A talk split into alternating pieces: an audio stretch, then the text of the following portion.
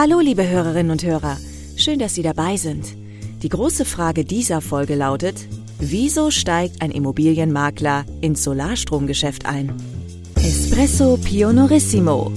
Das ist der Podcast der Cynthia Real Estate. Mein Name ist Jochen Prinz. Mein Name ist Ilka Grunewold. Espresso Pionorissimo. Belebend bahnbrechender Pioniergeist in knackiger Form. Espresso Pionorissimo. Freuen Sie sich auf neue Perspektiven, innovative Ideen und jede Menge interessante Gespräche. Espresso Pionorissimo. Real Estate und Solarstrom. Wie wird daraus ein zukunftsstarkes Geschäftsmodell? Diese spannende Frage haben wir unserem heutigen Gast gestellt. Denn bei Jochen ist Alexander Dahlke Geschäftsführer von Dahlke Real Estate. Er und sein Team haben, wie die Cynthia Real Estate, einige Gewerbeimmobilien im Portfolio, die darauf warten, nachhaltig Nutzen zu schaffen. Dahlke hat sein Geschäftsmodell im Bereich Photovoltaik auf Fachmärkten erweitert. Und Jochen, ich gehe davon aus, er teilt heute seine Erfahrung mit uns, richtig? Ja, Ilka, das wird er und ich freue mich wirklich sehr, dass du da bist. Hallo Alexander.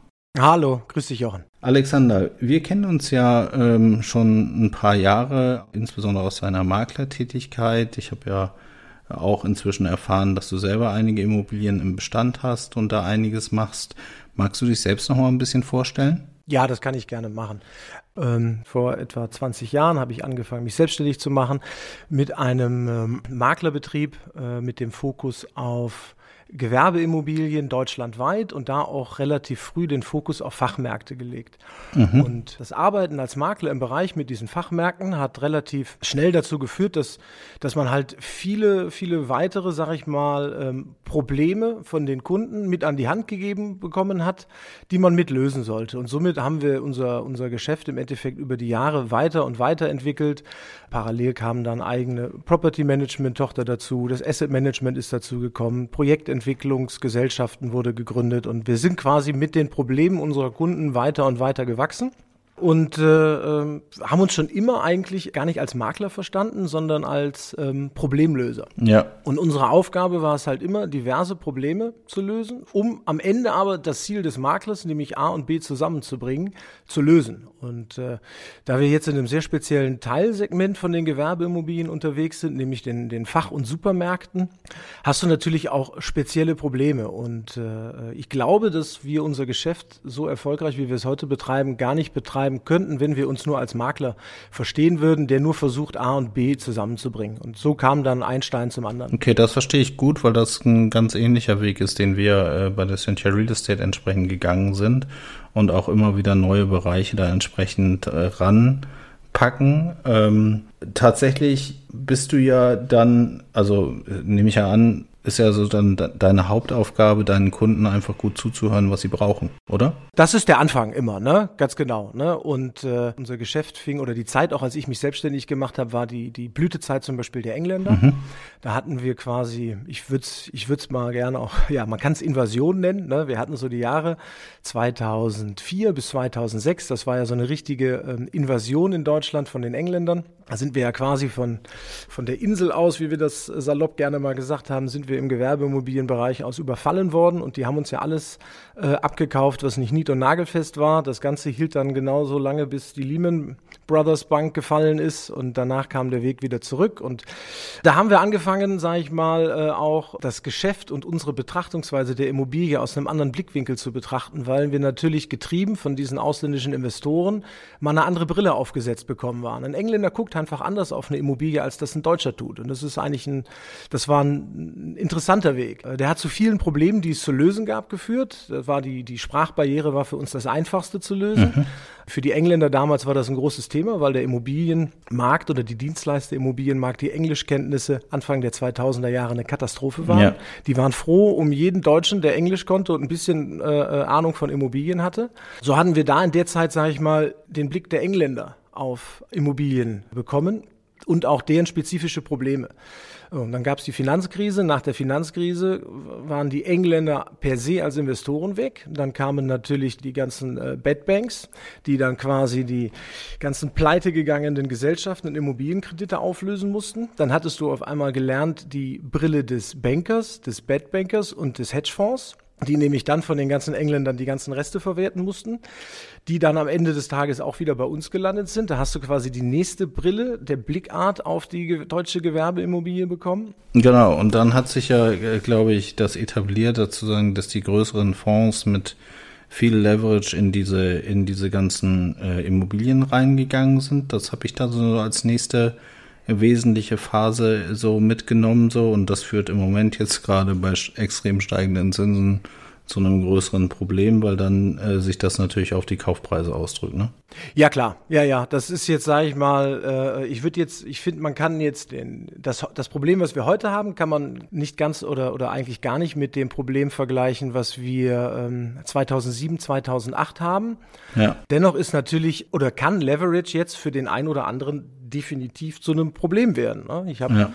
Kunden in dem Bereich, die die haben immer Euribor finanziert. Wir haben das jetzt zum Beispiel in der Family Office Betreuung, die wir machen, was ein wesentlicher Baustein von uns ist, den wir damals nach der Zeit mit den Engländern erarbeitet haben. Vielleicht springe ich dahin nochmal eben kurz zurück. Die, die Engländer waren weg die Hedgefonds und die, die Bedbanks haben den Workout ihrer Immobilien gemacht. Dann waren wir so 2013, 2014, das hat ein paar Jahre gedauert. Mhm. So, und dann waren die alle weg und dann waren die fertig. Und wenn die fertig waren, ähm, dann waren halt auch diese Firmen weg. Das heißt also, du warst dann wieder an einem Punkt, du fingst schon wieder an, dir die Kundenbasis neu aufzubauen. Und in der Zeit haben wir angefangen, äh, äh, tiefgreifende Kooperationen mit israelischen Family Offices und auch mit einem Isra äh, Entschuldigung, mit einem australischen Family Office einzugehen. Mhm. Okay. Und da haben wir dann den nächsten Schliff bekommen die schauen auch wieder ganz anders auf die Immobilie. Die schauen, die haben dann die, die langfristige Brille aufgezogen. Die haben auch wieder ein anderes Verständnis vom Umgang mit der Immobilie gehabt. Ich weiß, ich werde nie vergessen, wie äh, die, die erste israelische Familie, für die wir hier, sage ich mal, groß auch in den eigenen Einkauf eingestiegen sind, wie die mir damals erklärt haben, dass Tilgung Kosten sind. Ich habe als Deutscher, ist Tilgung nicht Kosten. Tilgung ist für mich ja Teil des Gewinns, weil dadurch, wenn ich meine Immobilie entschulde, steigt ja auch quasi mein, mein, mein Reinvermögen. Ja. Ähm, sieht der Israeli anders? Jetzt bin ich, ja, jetzt arbeiten wir knapp über zehn Jahre für diese israelischen Familien und äh, ich kann sagen, ich bin näher an dem Punkt, dass Tilgung vielleicht doch Kosten sind, als sie es zumindest vor zehn Jahren waren. Meine deutsche Brille ist immer noch ein bisschen anders, aber ähm, ja, sie wurde so immer erweitert. Ne? Und äh, das hat uns über die Jahre natürlich ähm, wahnsinnig geholfen, einfach diese verschiedenen Perspektiven zu bekommen, die verschiedenen Probleme zu, zu bekommen. Und wenn du irgendwann äh, alle Arten von Problemen gesehen hast und du hast sie alle mal gelöst, dann kannst du halt das Klavier von, ja, von links bis rechts spielen und das hilft ungemein. Ja, und kannst dir eben auch deine Strategien und äh, äh zurechtlegen und immer wieder von deinen eigen, deine eigenen Strategien äh, weiterentwickeln. Du fängst halt nicht bei Null an, ne?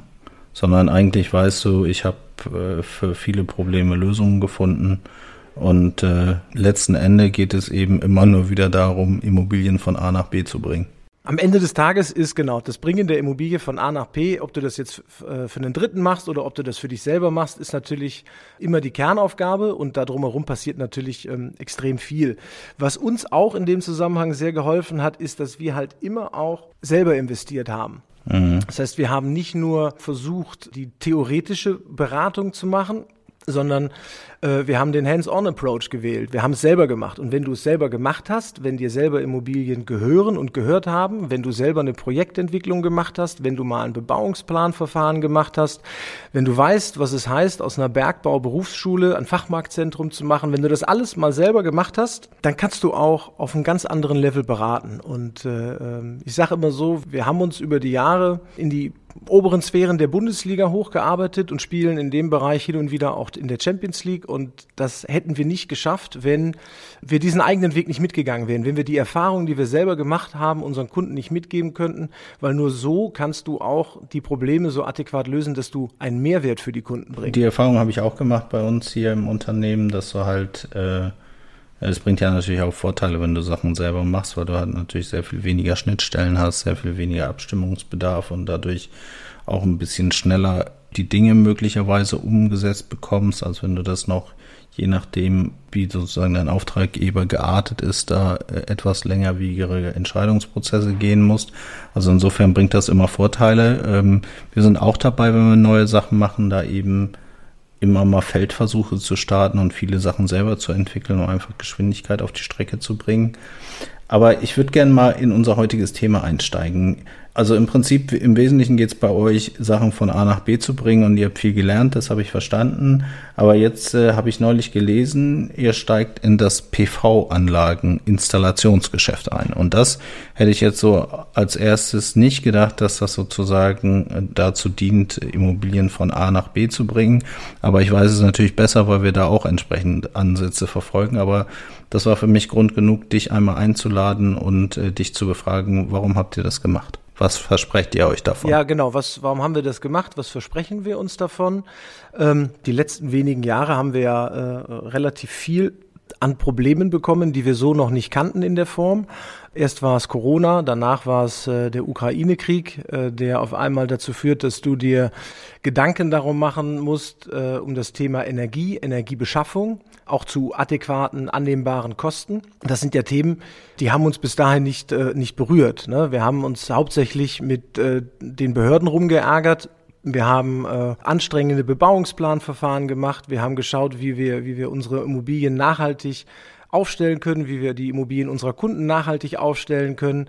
So, und äh, auf einmal kriegst du, kriegst du, kriegst du diese neuen Hausaufgaben, nenne ich das immer, kriegst du auf den Schreibtisch. Und eine dieser Hausaufgaben war auf einmal mit Beginn des Ukraine-Kriegs das Thema Energie. Ja. In dem Zusammenhang, das fiel dann zusammen mit dem langfristigen Trend, äh, man nennt das ja äh, ESG, ist ja so das schöne neue Wort, was da geformt wurde. Ähm, mit dem äh, Ukraine-Krieg kam dann das schöne neue Schlagwort Stranded Assets dabei. Ich weiß nicht, hast du das schon mal gehört? Ja, ja, klar. Also äh, ich, ich bin ja ein großer Freund von ESG tatsächlich. Also wir haben ja dazu auch eine, eine eigene Abteilung ESG Portfolio Management im Dezember gegründet und beschäftigen uns tatsächlich mit dem Thema schon seit zwei oder drei Jahren so, also ähm, gedanklich, was wir tun können, um die, den CO2-Ausstoß zu reduzieren. Da gab es ja Vorstöße über das Pariser Klimaabkommen und so weiter. Und ich finde, dass äh, die, der Ukraine-Konflikt äh, eher so wie so ein Katalysator gewirkt hat.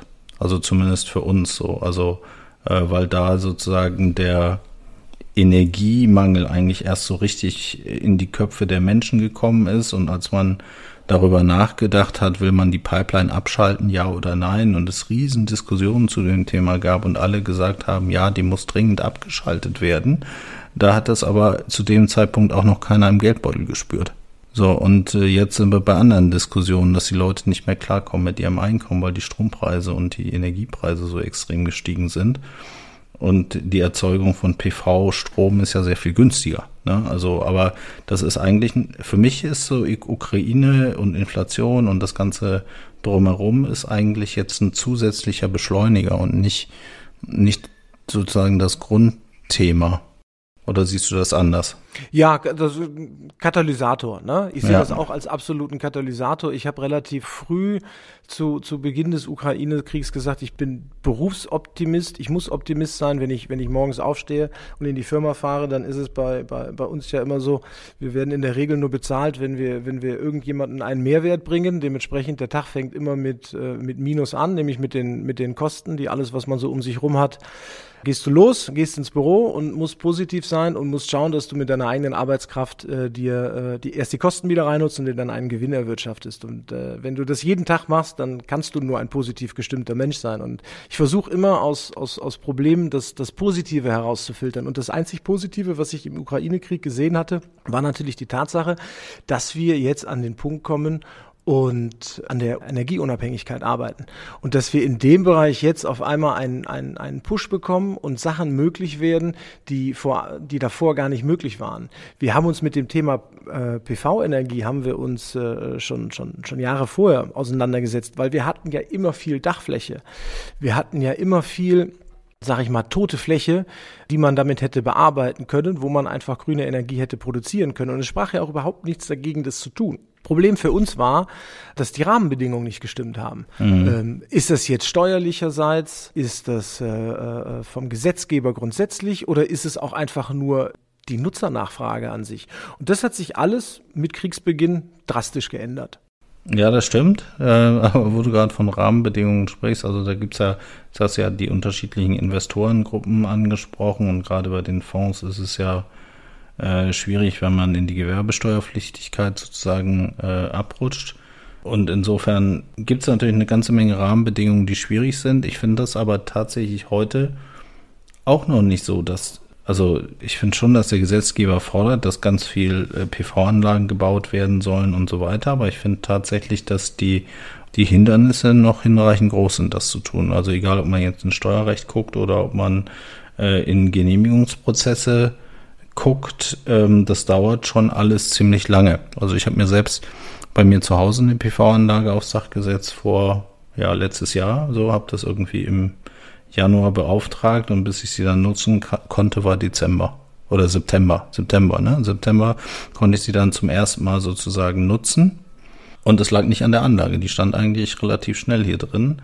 Aber die ganzen Genehmigungsprozesse, bis dann äh, der Stromanbieter gesagt hat, ich äh, darf das jetzt äh, einspeisen und so weiter, das hat halt alles ewig gedauert.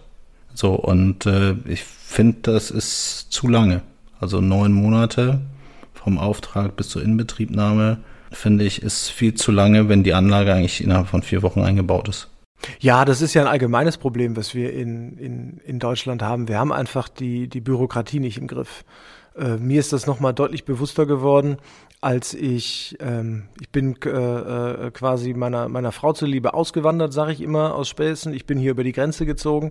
Äh, ich wohne in den Niederlanden. Meine, meine Kinder werden in den Niederlanden groß und äh, das ist ja quasi hier von uns dem Bürohaus ist ja ein Katzensprung über die Grenze. Aber was du da siehst, was alles möglich ist im Bereich äh, äh, Management von so einer Stadt, wie die mit Bürokratie umgehen. Als ich unser Haus dort gebaut habe, das ist jetzt auch schon über sechs Jahre her, dass wir den Bauantrag gestellt haben. Den haben wir in Holland schon vor sechs Jahren digital gestellt.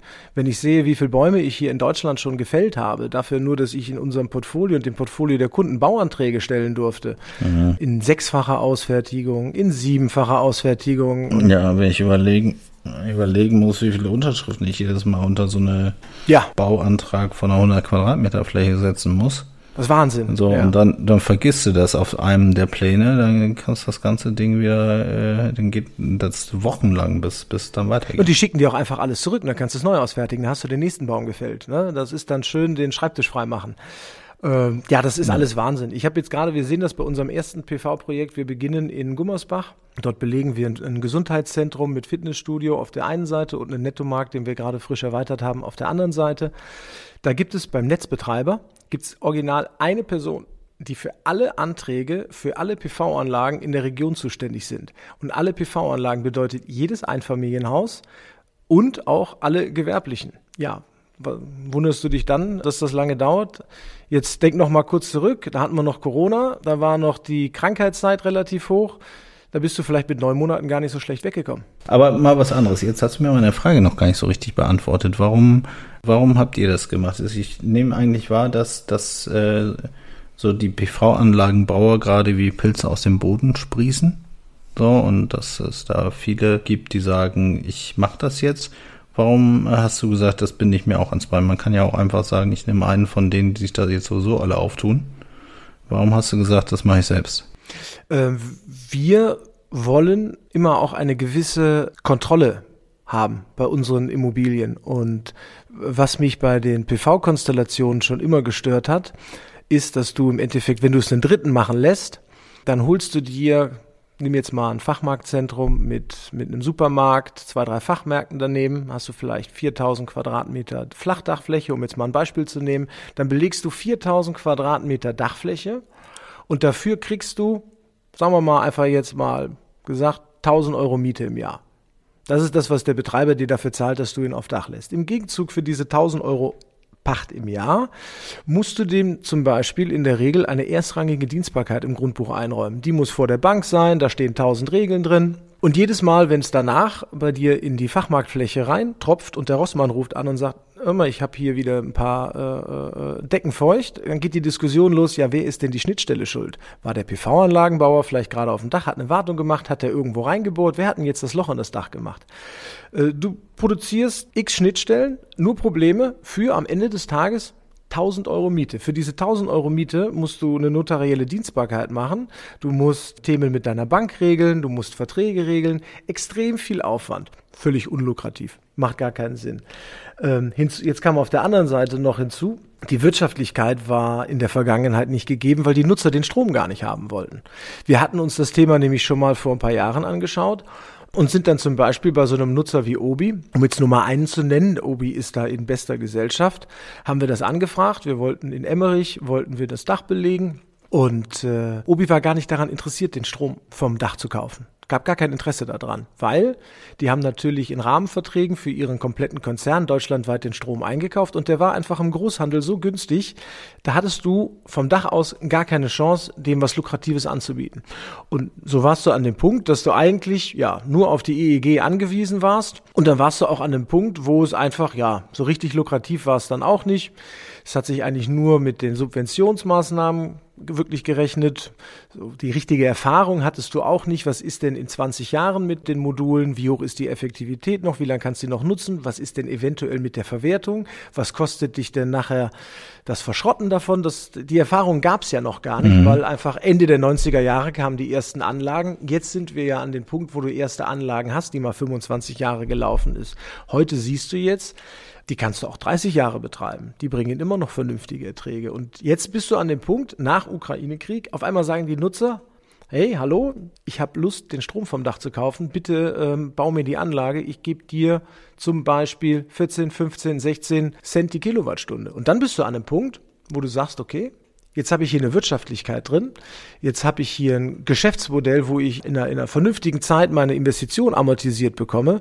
Und ich tue parallel noch meinem Mieter was Gutes, weil mein Mieter kriegt mehr Kontrolle in seine Stromkosten. Weil mir ist ja auch dran gelegen, dass mein Mieter solvent an meinem Standort wirtschaften kann, weil das Schlimmste, was mir passieren kann, ist immer, dass der Mieter an meinem Standort kein Geld mehr verdient. Und das kann durch viele Sachen passieren. Dazu gehört einmal, dass die Bundesregierung auf die Idee kommt, mit den Baumarkt zu schließen, weil wir eine Corona-Pandemie haben und die Bundesregierung meint, ein Baumarkt mit, ähm, ich würde jetzt mal gefühlt sagen, einem einem Menschen pro 100 Quadratmeter ist ein Corona-Infektionsherd im Vergleich zu einem Rossmann im Bahnhof, mhm. wo du einen, einen Kunden auf zwei Quadratmeter in der, in der Hochphase gehabt hast. Und das andere Problem ist, also der, der Mieter kriegt keine Kunden oder der Mieter hat derartige Neben- und Betriebskosten, die ihm das Wirtschaften einfach nicht mehr ermöglichen. So, und ich sag mal so, das Problem mit Corona kann ich nicht lösen, aber das Problem mit dem Strom, da kann ich helfen.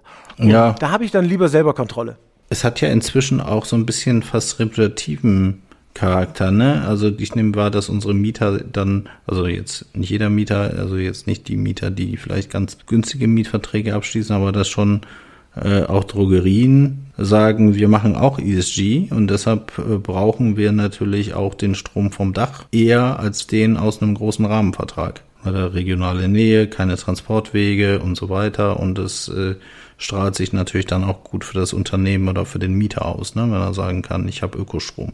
Ja klar, das kommt jetzt ja in voller Wucht. Dementsprechend ist dann auch, und wenn du dann an dem Punkt bist, dass du Kontrolle über den Prozess hast, dann hast du auch, sag ich mal, einen vielleicht noch einen kleinen, minimalen Wettbewerbsvorteil an der Stelle, weil du einfach alles wieder aus einer Hand liefern kannst. Das gehört halt auch zu unserem Geschäftsprozess oder zu unserem Geschäftsverständnis dazu, dass wir einfach, ähm, wir wollen die Themen ganzheitlich lösen. So, und da gehört das dazu, dass du jetzt in Zukunft auch das Thema PV bespielen kannst. Genau, aber jetzt das, äh, das zu betreiben, das verstehe ich ja noch, dass das Sinn macht und aber deshalb muss ich mir doch jetzt nicht ähm, Leute zulegen, die mir die PV-Module aufs Dach legen. Also ich kann natürlich zu, zu einem Energieversorger gehen und sagen, äh, und das Modell machen, wie du das beschrieben hast. Ich nehme mir 1000 Euro Miete im Monat und dann habe ich da die Dachfläche entsprechend vermietet mit den ganzen Problemen und den dinglichen Rechten. Aber ich kann auch einfach sagen, Bau XY, bau mir bitte eine PV-Anlage aufs Dach, die ich dann betreiben kann mit einer Betreibergesellschaft. Ja klar, ja klar. Nein, das ist ja auch am Ende des Tages werden wir auch, in, in, werden wir natürlich auch äh, diverse Dienstleister bei uns mit, mit einbinden. Wir haben im ersten Schritt, äh, äh haben wir aber je nach Konstellation, da sind wir gerade in der, noch in der Prüfung auch, da haben wir, haben wir halt 100 Dächer zu belegen.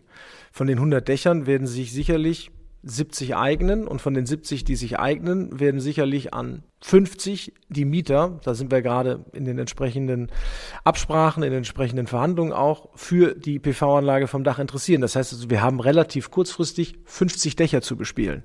So, da wirst du auf verschiedene Dienstleister zugreifen müssen. Wir denken aber, wir denken aber schon deutlich weiter und dementsprechend darum wollen wir auch die Prozesse einfach selber mit durchlaufen, das selber mitmachen, weil das PV-Thema, was jetzt die Mieter wünschen und was sich jetzt rechnet, was auch ein Geschäft ist, muss jetzt hier nicht irgendwie heucheln und sagen, damit kann man kein Geld verdienen. Wir sind der Meinung, wir können damit Geld verdienen. Wir haben das Asset in Form vom Dach, also lass uns das doch nutzen. Ähm, aber jetzt kommen ja die nächsten Themen. Die Bundesregierung ist ja sehr gut da drin, momentan alle vier bis sechs Wochen äh, mir ein neues Hausaufgabenheft auf den Schreibtisch zu legen, wo ich dann teilweise auch schon mal ein bisschen unglücklicher drüber bin. Ähm, das anstehende zum Beispiel Verbot von Öl- und Gasheizung ist ja das nächste Thema, was auf uns, was auf uns zukommt. Und äh, ein anderes Thema, was wir heute schon haben, was ich auch als, als Problem finde, wo ich auch einfach mit äh, der Bundesregierung und wie die, wie die wieder mal Sachen anpacken, überhaupt nicht einverstanden bin, ist zum Beispiel das Thema E-Ladesäulen. Mhm. Ähm, ich, kann, ich kann ja in, in, nicht in absehbarer Zeit kann ich ja Bußgelder kriegen, wenn ich nicht alle bei, bei all unseren Supermärkten E-Ladesäulen installiert habe.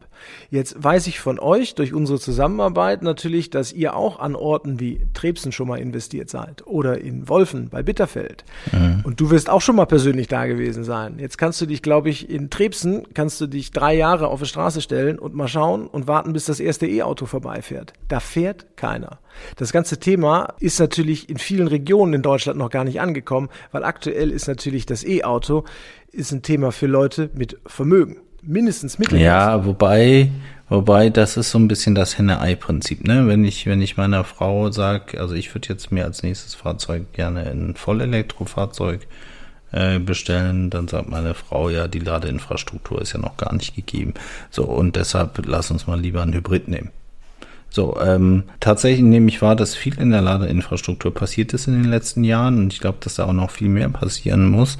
So und äh, irgendwie muss es auch, wenn man das will, glaube ich, auch irgendwelche Regelungen geben, äh, bis wann man halt darauf umstellen will, weil sonst macht das ja keiner freiwillig. Das, äh, also ich glaube, dass die Menschen halt eher darauf reagieren, was sozusagen monetäre Auswirkungen hat, weil sie sich dann Gedanken darüber machen können, weil das Einkommen ist ja so, wie es ist. Also das lässt sich ja äh, vielleicht mal durch einen Streik ein bisschen erhöhen oder durch gute Leistungen im besten Fall. Aber wenn natürlich der Strompreis sich verdreifacht teilweise, dann sind das ja schon spürbare Auswirkungen, wo ich mir Gedanken machen muss, wie ich das einsparen will oder wie ich mich verändern will. Also Geld ist ja eigentlich immer eine ganz gute Möglichkeit, äh, sozusagen ein Umdenken zu erzeugen. Was ich persönlich schade finde, ne? So, weil, weil ich finde, äh, ich finde eigentlich, dass so das große Bild passen müsste, das Big Picture, ne? Also wenn wir halt so weitermachen mit diesen ganzen fossilen Brennern, ja, dann werden wir halt ein, eine Überschwemmung nach der anderen haben, eine Katastrophe, eine Dürre nach der anderen. So, und das ist halt was, was sehr in die Zukunft gerichtet ist und das sollte eigentlich Antrieb genug sein, das nicht mehr zu tun und nach Mitteln und Wegen zu suchen und nicht der Schmerz, der im Geldbeutel entsteht, wenn die Preise steigen. Aber das ist halt ein Effekt. Nein, das ist, das ist, das ist aber so, ne, so funktioniert der Mensch grundsätzlich. Ne? Wo ich ein Problem mit habe, ist, wenn man mir mit Bußgeldern droht an, an Stellen, wo, wo es einfach keine E-Fahrzeuge gibt. Also es macht einfach keinen Sinn, in einem 3000 Einwohner Dorf in Mecklenburg-Vorpommern äh, E-Ladesäulen zu bauen oder äh, vier, vier oder vielleicht sogar gar irgendwann fünfstellige Bußgelder vielleicht zu kriegen, weil du es nicht tust, weil es einfach keine Nachfrage dort gibt. Du wirst auch dort zum Beispiel keinen Versorger finden, der dort E-Ladesäulen bauen will, weil einfach die, die Rahmenbedingungen nicht stimmen. Ne, dass wir dort natürlich, wo äh, wo die Nachfrage da ist, das bauen müssen, das ist doch vollkommen, das ist doch vollkommen logisch und auch vollkommen richtig. Und da wird das auch von alleine dann entsprechend passieren.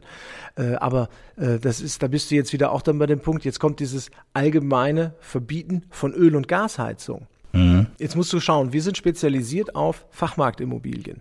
Das heißt also, wir beschäftigen uns maßgeblich mit Einzelhandelsimmobilien. Da gibt es zum Beispiel die Arbeitsstättenrichtlinie. Und in der Arbeitsstättenrichtlinie, das wirst du sicherlich auch wissen, hast du gewisse Temperaturen einzuhalten. Habe ich schon mal gehört. Hast du schon mal gehört? Ja, dann ja. weißt du wahrscheinlich auch, dass du an der Kasse eine andere Temperatur haben musst als im Lager oder auch in der Verkaufsfläche. So. Jetzt, jetzt kommt der gute Herr Habeck und sagt uns, äh, nächstes Jahr gibt es keine Öl- und Gasheizung mehr. Sage ich ja wunderbar. Dann kaufen wir natürlich sofort äh, äh, alle Wärmepumpen. Das ist natürlich, da kann ich, da kann ich mich totlachen. Ich habe ich hab heute schon acht bis zwölf Wochen Lieferfrist für eine Wärmepumpe, bevor er diese Aussage getroffen hat. Und die Wärmepumpe ist ja gar nicht geeignet für einen Großteil der heutigen Fachmarktobjekte. Das heißt, ich kann, selbst wenn er mir das verbietet und er mich verpflichtet, dies und das zu tun, kann ich nachher meine Mietverträge gar nicht mehr erfüllen. Ja, weil ich gar nicht, also ich kann, ich kann natürlich auch den, also ich erhöhe ja den Verbrauch des Stroms erstmal, ne, über die Wärmepumpe, die ja durch den Strom betrieben wird und ich habe ja gar nicht genug Ökostrom, um die ganzen Anlagen, die ich da sozusagen einbaue, überhaupt zu betreiben. So, also das heißt, es müsste ja erstmal genug grüner Strom da sein, um diese Maßnahme zu entwickeln. Ich fände tatsächlich auch eine Förderung besser als ein Verbot. Wenn man einfach Sachen würd, äh, sagen würde, pass mal auf, guck mal erstmal, ich hatte vor, vor zwei Folgen äh, Jörg Arndt hier, Energieberater, und der sagte, äh, muss auch erstmal gucken, dass ich den Verbrauch in meiner Immobilie optimiere.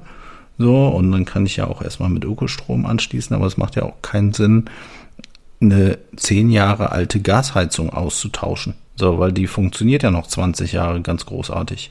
So, das kann ja nicht nachhaltig sein, jetzt die Gasheizung rauszuschmeißen und eine neue Wärmepumpe rein. So, und die ich dann hinterher mit Strom aus dem Gaskraftwerk betreibe. Es ist ja faktisch so, wenn du das Thema zu Ende denkst, wenn äh, die das jetzt entsprechend durchziehen und äh, es werden XY Gasheizungen äh, demnächst durch Wärmepumpen ersetzt, da wo es irgendwo machbar ist und technisch funktioniert. Am Ende des Tages wird das im Winter dazu führen, weil im Winter haben wir natürlich von der Sonnenenergie auch relativ wenig. Das heißt, da sind wir auf die Windenergie komplett angewiesen, denn die Atomkraftwerke werden wir bis dahin auch geschlossen haben. Da kann man dafür oder dagegen sein. Das ist eine separate Diskussion. Mhm. Aber Fakt ist, wir haben halt nur noch die Windenergie zu der Zeit. Andere ähm, Energiequellen dort gibt es nicht. Dann ist es Fakt, wir haben eine Gasheizung abgestellt, um dann mit Gaskraftwerken oder Braunkohle diese zu befeuern, damit wir den Strom in der Zeit haben. Das ist schon ein schlechter Witz. Ja, das genau. Das, äh, das, das, das ist doch, das ist völlig falsch. Genau, für diesen Zeit gibt's halt noch keine Alternativen, keine richtig guten, also außer die, die Windkrafträder offshore oder auf dem Land. Ja, ja. Und, und die produzieren nicht genug. So, also. Die produzieren nicht genug, genau. Und in der Phase kommst du jetzt mit einer Frist von einem Jahr und sagst, ab dann ist es verboten. Das ist so, so dermaßen mit der Brechstange, mit dem Vorschlaghammer gar nicht zu Ende gedacht. Er hat ja auch gar nicht zu Ende gedacht, was das, was das bedeutet. Ich, ich bin mir bei Herrn Habeck gar nicht sicher, ob er die Arbeitsstättenrichtlinie kennt, weil wenn er sie kennen würde, dann würde er zumindest in unserem Geschäftsbereich, würde er, äh, äh, oder hätte er die Möglichkeit, mal drüber nachzudenken, welche, welche Auswirkungen das hat. Wenn am Ende des Tages bei vielen unserer Immobilien ist das ja eine Sanierungspflicht über die Hintertür. Wenn ich keine Öl- oder Gasheizung mehr verwenden darf und eine Wärmepumpe ist nicht ausreichend, um in den Spitzen die notwendigen Temperaturen innerhalb des Einzelhandelsgeschäftes zu haben, damit ich mich im Rahmen meiner Baugenehmigung bewege und auch im Rahmen meines Mietvertrages bewege, dann heißt das am Ende des Tages, ich habe äh, zwei Möglichkeiten. Entweder ich habe fossile Brennstoffe noch als Zweitheizung daneben laufen oder ich arbeite mit äh, Elektropatronen, die extrem ineffizient sind, die dann an den Spitzentagen über einen sehr teuren Strombedarf diese Spitzen abdecken. Oder ich muss das komplette Haus äh, äh, äh komplett neu mit Dämmstoffen einpacken, damit ich nachher eine Green Building ähnliche Immobilie habe, damit ich eine Wärmepumpe vernünftig betreiben kann. Wo ich dann immer noch nicht weiß, wenn wir mal wieder einen russischen Winter kriegen, ausgeschlossen ist das ja nicht, mhm. ähm, ob es ausreicht. So, Absolut. Und das, und das machst du mit der Brechstange, mit so einer Frist. Ähm, da merkt man einfach, die denken die Themen nicht zu Ende. Die wollen machen. Ich finde es grundsätzlich gut, dass sie was machen dass sie was machen wollen. Das ist ja für einen Politiker auch nicht unbedingt das, das, das, das Normale, dass man einfach versucht, wirklich voranzukommen. Da gebührt auch, auch, auch, auch Respekt an der Stelle, das muss man ganz ehrlich sagen. Äh, sie machen und versuchen. Äh, ich finde auch, dass die Grünen in dieser für sie sehr schwierigen Phase auch noch mit Ukraine-Krieg Waffen kaufen müssen, etc. pp.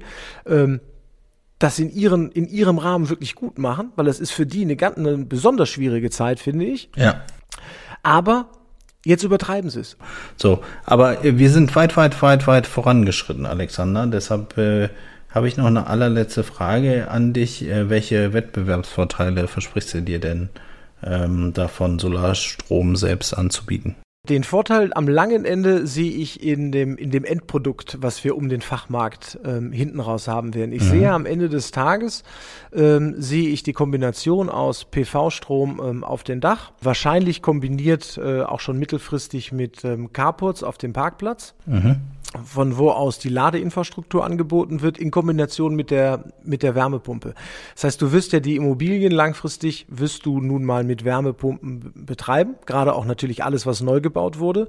Da ist das dann auch relativ einfach. Und da hast du nachher dieses Dreiergespann. Du musst die Autos laden, du musst das, den Strom auf dem Dach produzieren und du musst deine Immobilie mit Strom betreiben. Das wird nachher ein Geschäftsmodell in sich mhm. wo du im Endeffekt alle drei Fälle miteinander bespielst. Darum beschäftigen wir uns heute auch parallel jetzt schon mit dem Thema Ladeinfrastruktur und äh, sind auch dabei, ähm, äh, Förderprogramme vorzubereiten, uns dafür zu bewerben, weil wir auch auf unseren Grundstücken in Teilen selber Ladeinfrastruktur zur Verfügung stellen wollen. Und als letzten Baustein kommt dann auch die Wärmepumpe hinzu. Und das ist einfach, sage ich mal, das wird wahrscheinlich, so unser Feeling, am Ende zur äh, gesamtheitlichen Immobilienbewirtschaftung dazugehören. Und da ist dann wieder unser Anspruch, wenn du es nicht selber gemacht hast, wenn du selber keine Ahnung davon hast, wie willst du damit, wie willst du in dem Bereich beraten? Ja. Und deswegen, okay. deswegen probieren wir das jetzt einfach mal. Ja, das verstehe ich sehr gut. Wir gehen noch den Schritt weiter und wollen in Richtung Beleuchtung und Energieeffizienz im Prinzip gucken, was können wir innerhalb des Gebäudes äh, noch machen, um einfach die Verbraucher zu reduzieren und braucht es wirklich die Klimaanlage, die äh, eben sehr viel Energie frisst, oder kann man das auch mit, mit der Wärmepumpe entsprechend rückgedreht hinkriegen? Also es geht halt vieles darum, die Immobilie effizienter hinzustellen und dann möglichst mit grünem Strom zu betreiben. Entweder aus der PV-Anlage vom Dach oder mit einem Ökostromvertrag oder mit einer Energiegemeinschaft, die irgendwie aus dem direkten Umfeld in irgendeiner Weise passieren kann. Solche Blockheizkraftwerkgeschichten ähm, das sind alles relativ interessante Themenfelder, wo man sich jetzt gerade halt äh, mit anderen austauschen kann, was eben alles so geht. Und ich finde insgesamt das Thema jeden Tag spannend. Ich lerne wahnsinnig viel dazu und äh, freue mich sehr, dass du hier gewesen bist, Alexander. Vielen, vielen lieben Dank. Und wenn ihr Fragen habt äh, an Alexander, wie er das macht und äh, wann er möglicherweise Zeit hat, äh, euch zu unterstützen, nachdem er seine 100 Dächer da mit PV-Anlagen bestückt hat, dann äh, könnt ihr natürlich gerne hier in den Shownotes gucken, wie ihr ihn erreicht.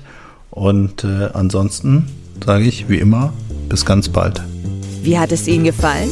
Haben Sie Fragen, Kritik oder Anregungen zu unserem Podcast? Dann freuen wir uns auf Ihr Feedback. Schicken Sie uns einfach eine E-Mail an podcast.cynthia.de Espresso Pionorissimo Weitere Infos finden Sie entweder in unseren Show Notes oder auf www.cynthia.de slash podcast. Bis bald!